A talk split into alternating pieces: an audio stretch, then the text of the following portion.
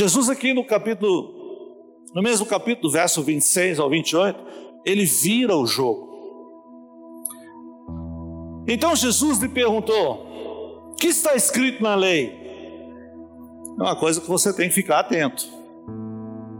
Determinadas pessoas vão querer te fazer perguntas capciosas, tendenciosas. O que, que Jesus está demonstrando aqui? Com quem chega nele, perguntando coisas da lei, ele responde com a lei. A não ser que a pessoa que te conhece e sabe que você crê no Evangelho da Graça, fala, eu, eu tenho certeza que eu estou seguindo a lei. Como é que eu faço para ter esse entendimento aqui? Você está percebendo que a pessoa tem um bom coração, ele tem um coração aberto. Ele está querendo receber.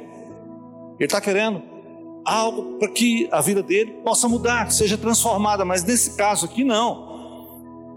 Então Jesus lhe perguntou: que está escrito na lei? Como você interpreta? Sabedoria aqui é de sobra, né? Era como se ele fizesse aí. Então, vem cá, o que está escrito na lei? Fala para mim. Responde aqui. Presta bastante atenção no que eu estou te dizendo. Você me perguntou e eu estou te respondendo com uma pergunta: o que está escrito na lei? Como você interpreta? A isso ele respondeu: Olha o que está na lei. Esse amor aqui não é o amor da graça. Esse aqui é o amor da lei. Você sabe por que, que a maioria das vezes você não consegue amar a Deus e não consegue amar ninguém? Ou você dizia que amava e deixou de amar, tinha aliança e desaliançou. É porque você não tinha entendido nada. Olha a resposta para você, para o seu dia a dia, para a sua vida, para que você possa viver uma vida diferente. Você tem que entender isso. Ele diz: Amarás ao Senhor teu Deus de todo o seu coração é um negócio complicado isso. Como é que um camarada que segue a lei vai amar Deus de todo o coração? É algo praticamente impossível. Como é que ele pode dar algo que ele não recebeu? Ou não entendeu? Se entendeu, não conseguia entender. Amarás o Senhor teu Deus de todo o seu coração. Sabe o que é de todo o seu coração? Não tem nada que você faça que não tenha Deus. Um seguidor da lei, ele segue a lei, não é Deus. Ele segue rudimentos da lei. Ele tenta cumprir com pretexto de se mostrar bom, ou de mostrar-se bom, que tem alguma capacidade, ou que pensa que tem alguma capacidade. Depois ele seguiu de toda a tua alma. Ou falar que você segue o Senhor de toda a sua alma. Nós só seguimos o Senhor de toda a nossa alma quando o nosso espírito está conformado, porque o espírito tem que dominar sobre a alma. Esse aqui é praticamente a chave, a resposta. Mas Jesus não entrou no jogo, eles só estavam pedindo, uh, na verdade, perguntando para ele: o que você entende? O que está escrito lá? E como é que você interpreta? Você está vendo aqui que é só regra ele não interpretou a regra, porque ela não tem como, ela é um mandamento. Ele está mandando, né? E amarás ao teu próximo como a ti mesmo. Ô oh, meu querido, que coisa difícil é essa? Como é que eu vou amar o meu próximo na lei? Porque a lei é cruel, ela é tão cruel que lá em Israel, quando alguém na verdade estava doente, tanto doente quanto quem ficava olhando para o doente, o que, que ele via? Um miserável que não cumpriu a lei, por isso que ele estava doente. Então por que, que ele não amava aquele próximo? Não é verdade, senhora Dudu? Era muito simples. Ao redor de Israel tinha vários guetos, tinha vários mocós ali de leprosos, de pessoas com fluxo de sangue que não podia uh, ter convivência com as pessoas, mulheres, principalmente mulheres leprosas, não podiam ter contato com o homem, não podia estar dentro da cidade. E se alguém tocasse o leproso, na verdade, ele era punido e apedrejado, além de pegar a doença para eles, na cabeça dos judeus. E que amor é esse? É interessante você entender isso aqui, porque na verdade, não valendo tudo que está na Bíblia, e achando que é o que está no coração de Deus. O amor de Deus eu vou te mostrar aqui. Muitos aqui já estão careca de saber. Mas é importante que você não incorra no erro, ok? De achar que ainda é assim. Não é. É, é algo que, que, na verdade, é, precisa ficar implícito no seu coração. Para que você, na verdade, aprenda a amar o Senhor de todo o seu coração, mas com o amor que é de verdade. Então, Jesus lhe disse: Respondeste corretamente. Olha a sabedoria. Ele respondeu puxando a língua do fariseu. É tipo um enfermeiro. Quando o epilético está com problema, o que, que ele faz? Ele vai lá, ele sabe puxar a língua do epilético. E não leva uma mordida.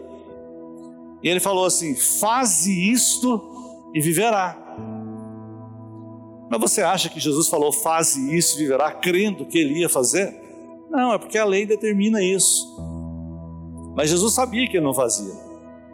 Essas pessoas que os, os, os judeus, os fariseus, diziam que amavam, quem os amou foi o próprio Jesus.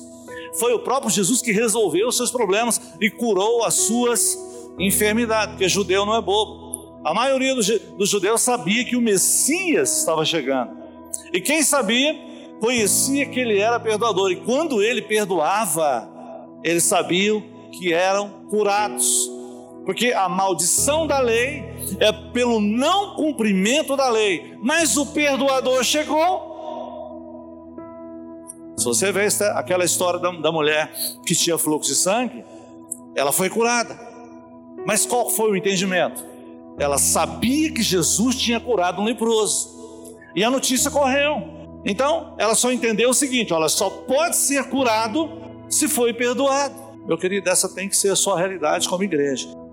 É bom esses, esses detalhes, a gente renovar esses detalhes diariamente, para que nós não nos percamos. Porque existem muitas pessoas que você as tem lá na sua casa, na sua célula, como leproso. Então, muitos dos irmãos aqui ainda escolhem quem eles devem amar. Eu não sei se tem diferença de um fariseu. Então, se você tem aversão por qualquer tipo de pessoa, você está considerando como? Como é que você está considerando essa pessoa? Para você, talvez ele teria que viver fora da cidade, fora da igreja, porque você não aguenta vê-lo. Eu não estou falando para você fazer nenhuma introspecção, mas com certeza, no seu convívio, tem alguém que você não aguenta. Ontem eu recebi uma visita em casa em que eu tive uma oportunidade até de aconselhar o irmão, porque, na verdade, essas oportunidades não, não, não, não devemos perder. Todas as vezes que nós encontramos pessoas que têm aversão por qualquer uma outra, a gente tem que mostrar na Bíblia quais são as ponderações bíblicas, o que, é que a gente está enxergando e como é que nós estamos vivendo. Porque quando você faz aversão, quando você exclui pessoas, quando você, na verdade, deveria amar, você está excluindo, você está se comportando como alguém que ainda está vivendo na lei. Presta atenção. Quando você está vivendo na lei, vem enfermidade, vem pobreza. Esse é um problema seríssimo. Qual que é o papel de nós pastores aqui? De nós, liderança? Trazer clareza para que você entenda que não é o mal que está te alcançando Irmãos, o mal só alcança crente quando ele decai da graça, quando ele para de crer genuinamente na graça e por um momento que não adianta, não adianta, é como o pastor Luiz fala: dez anos ouvindo a graça, você ouve dez minutos de lei, ou pratica dez minutos de lei, você perdeu tudo que você aprendeu. Por isso nós temos que ser contínuos. Essa questão de todo coração aqui fala disso. Até serve para que você entenda. O coração, ele tem que ser aplicado diariamente nas práticas corretas, para que na verdade você não caia nos laços da lei. Porque quem anda um pouquinho na lei, ele pode tropeçar na maldição, porque você entende que Jesus levou toda a maldição na vida do crente. Mas como que o crente ainda pega a maldição? Por causa desses descuidos, por causa desses deslizes. A palavra de Deus nessa noite é para você. Eu não acredito que exclua alguém para todo mundo que está aqui, porque todos nós podemos incorrer nesses erros.